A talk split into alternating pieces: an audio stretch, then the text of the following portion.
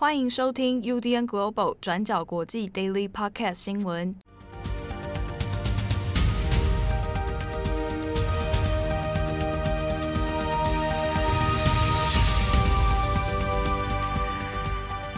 Hello，大家好，欢迎收听 UDN Global 转角国际 Daily Podcast 新闻。我是编辑七号，今天是二零二一年十二月二号，星期四。好，最近天气气温真的有明显下降啊。希望大家保重身体健康，不要着凉了啊！多穿件衣服。那从昨天晚上啊，一号的晚上，这个有很多我们的听友纷纷的传讯息来到我们的 IG 啊，或我们的粉脸书粉丝页的讯息栏哦，都是刚好在分享他们最近在听的 Spotify，他做了年度的统计啊。那常常看到我们转角国际在各位的榜单上面。啊，其实我们感到非常荣幸哦，也很谢谢大家一直传讯息来分享这个资讯。好，关于这部分的其他后话，我放在今天的 Daily 节目最后再说。首先，今天十月二号，我们还是来跟大家来更新几个重大的国际新闻哦。首先，第一条，我们先来看一下彭帅案的后续。那在十二月一号晚上的时候呢，国际女子网球协会 WTA 已经正式的发表了一个声明哦。要无限期停办所有在中国的女子网球比赛。好，那这个是 WTA 做出的一个很明确而且相当立场相当强硬的一个声明。那截至目前为止，虽然说国际奥委会 IOC 有跟彭帅做了一个视讯啊，但是视讯的内容其实到今天都没有完整的公开，只只知道说彭帅他人还在。那人在北京，看起来似乎是平安，但是实际上具体的情况到底如何？当初彭帅案到底发生什么事情？到目前为止都是不知道的。而 WTA 当初也没有被邀请和 IOC 一起来试训哦，跟彭帅取得联系。那 WTA 就在一号的晚间就宣布了，说现在是取消哦，即日开始，所有的中国的比在中国的女子网球比赛都不办了。也包括香港。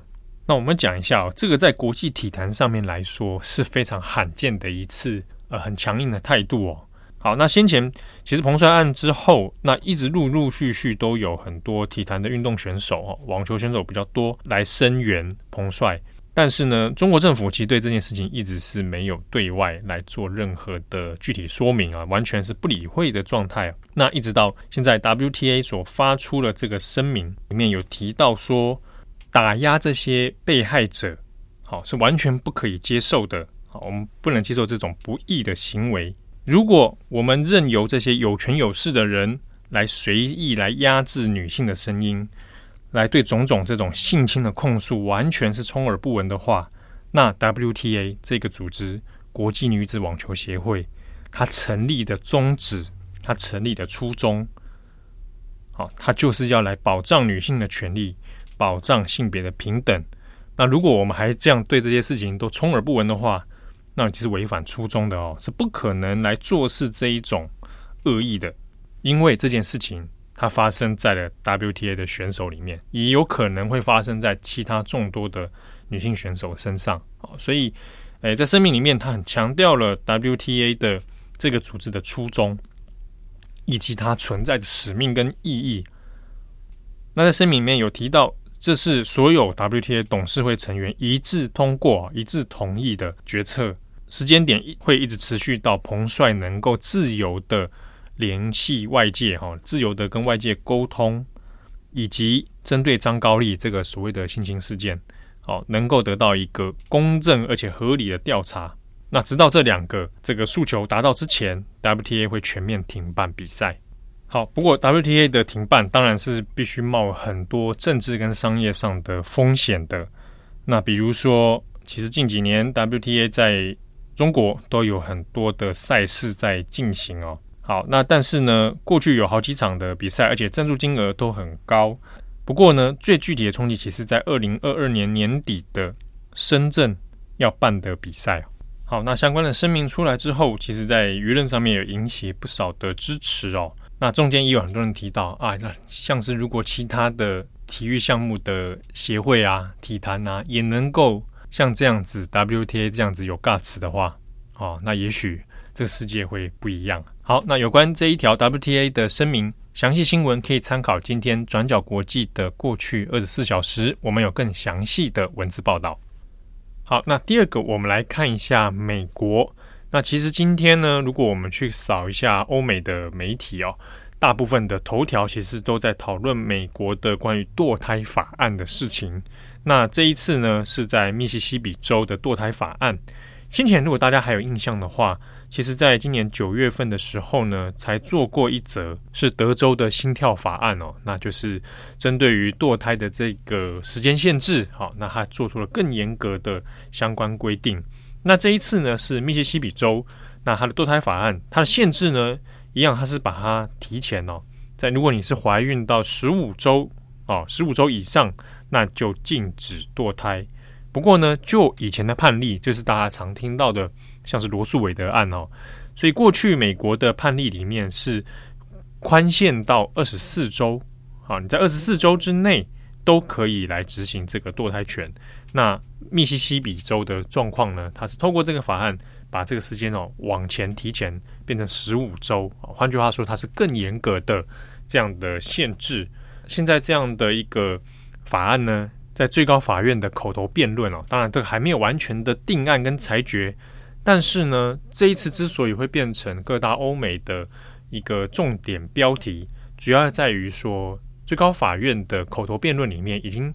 稍微释放出了一些动向，有可能会维持这一个密西西比州的法案。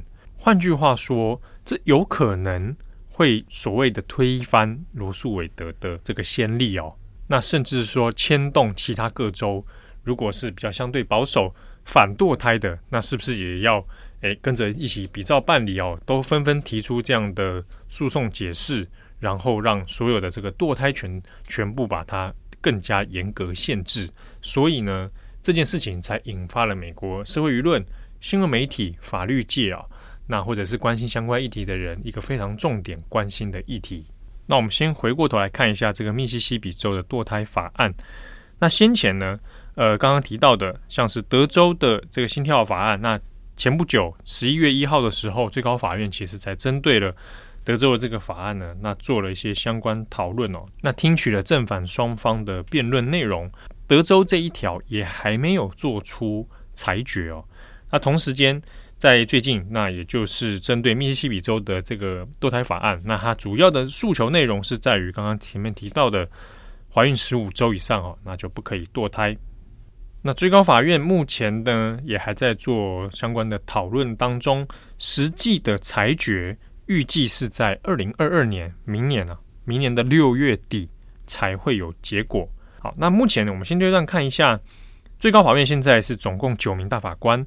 好，那现在以保守派跟自由派来分别类的话呢，是六个保守派大法官跟三个自由派的大法官。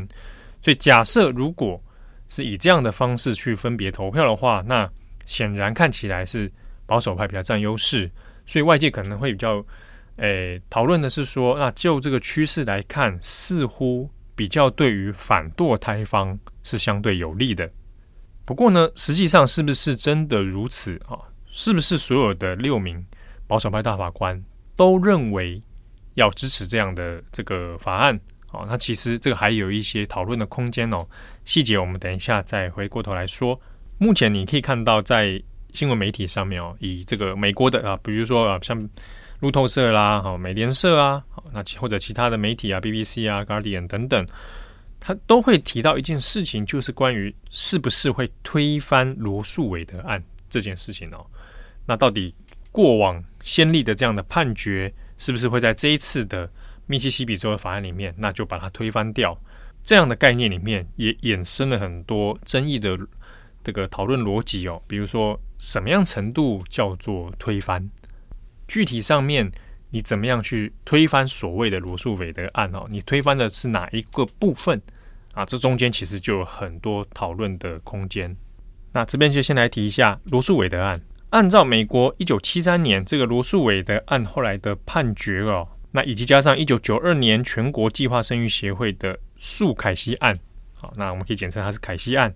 那这两个过往的判例里面，就有做出了一个决定：最高法院应当不允许各州立法限制怀孕二十四周以内的堕胎限制。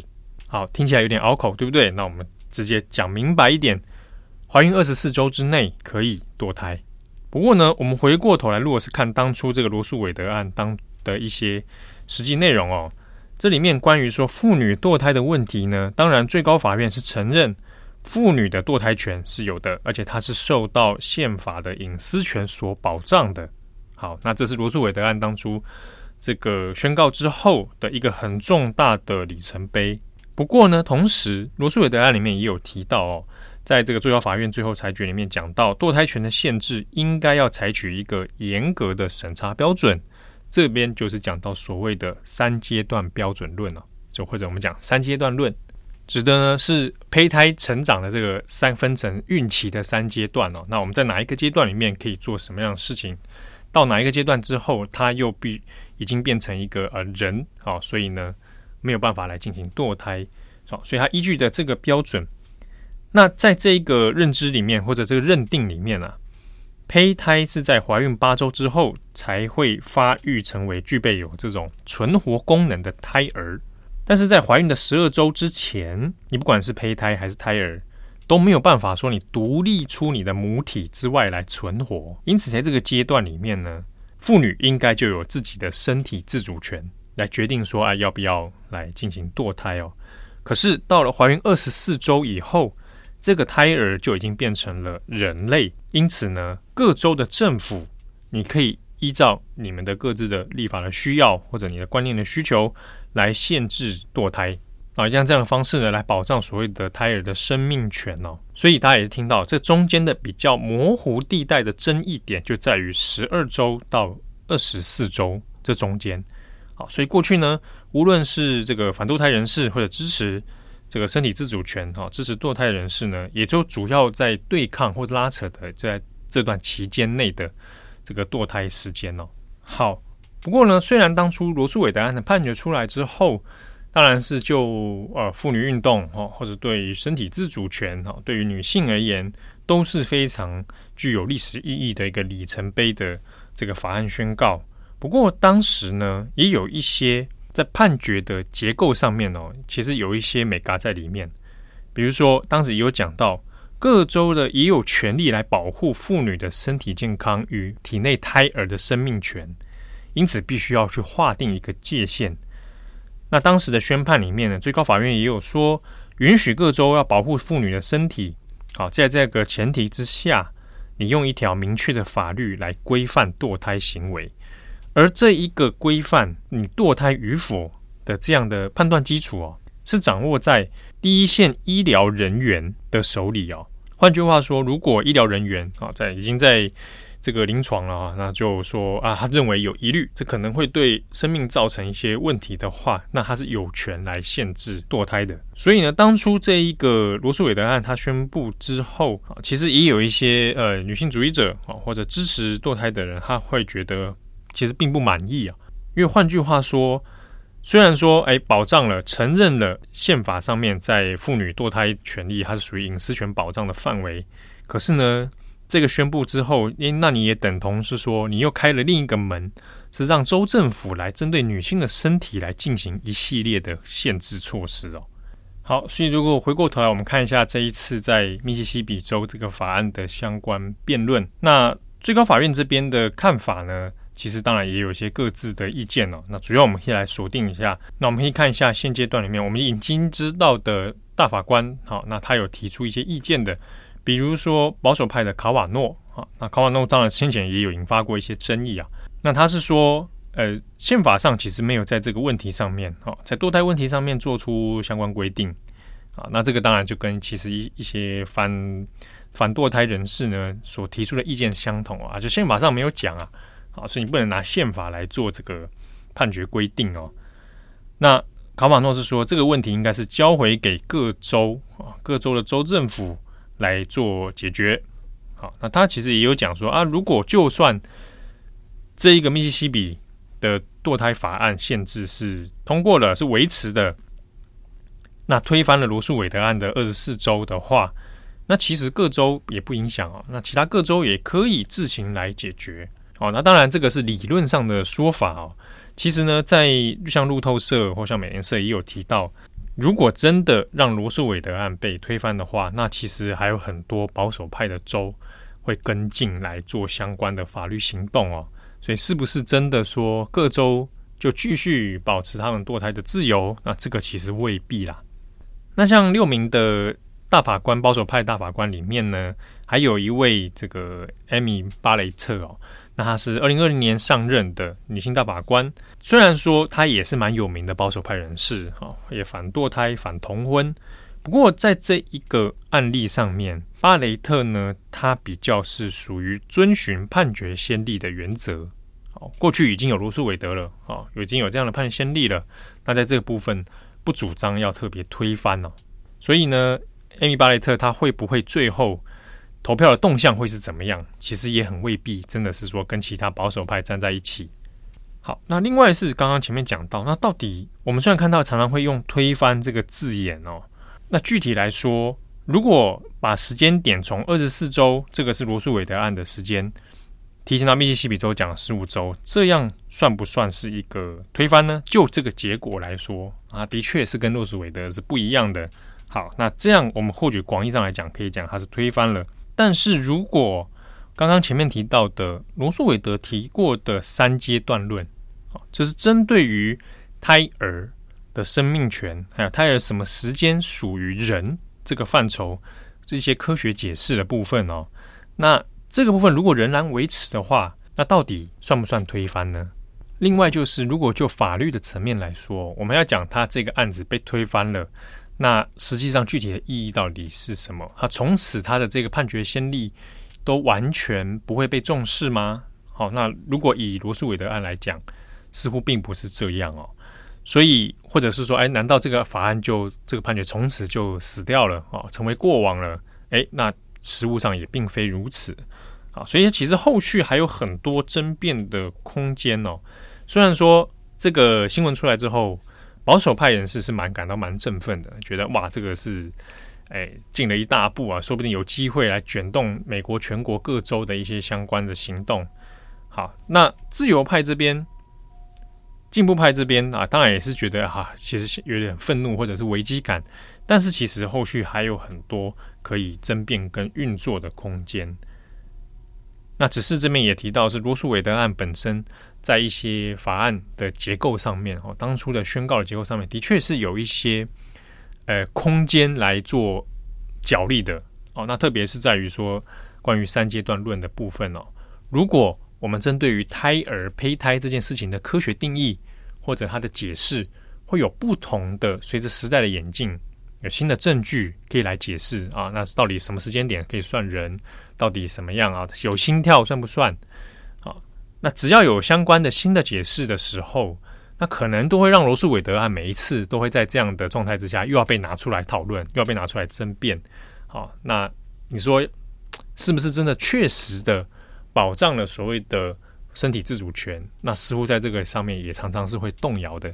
好，那对相关议题有兴趣的读者呢，可以参考转角国际，我们在之前都有做过相关的二十四小时，那也有专栏作者陈文威，哈，那也帮我们写了很多在法律上面的攻防，它的逻辑在哪边？欢迎各位读者来参考。节目的最后，非常感谢我们很多听友，我们的粉丝啊，那传讯息告诉我们，他的收听排行榜上面常常是被转角系列给。盘踞啊，给霸占啊！有 Daily Podcast，也有重磅广播。好，如果你只有其中一项，好，这个 不行哦。明年要再努力啊，两个频道都必须上榜。那在这边真的也很感谢我们的听友跟读者哦，因为其实对我们编辑来讲，这些回馈，好，那这一些很直接的来自听友读者的支持，其实是我们很大的一个动力哦。啊，让我们知道这个我们并不寂寞啊，不然冷风吹久了，真的是 很心寒。不过呢，其实我也蛮好奇的，大家不同的听众群哦，似乎开始听转角系列的节目，大家加入的时间点都不一样。之中也有很早期哦，Podcast 都还没根本流行，都还没流行的时候就已经在收听的，就是当初可能开播第一集就开始了。好，那也有是可能这两年才加入的。我其实蛮好奇，大家读者们是哎什么时间点进来听？然后呢，你在听的这段期间里面，哦，可能你已经有一年、两年、三三年，甚至四年，哎，有这么我们节目有这么久啊？好像有四五年啊，会不会？那这中间你的人生有没有发现发生什么神秘的事情或者异样的变化？我蛮好奇的，或者有没有改变一些你的？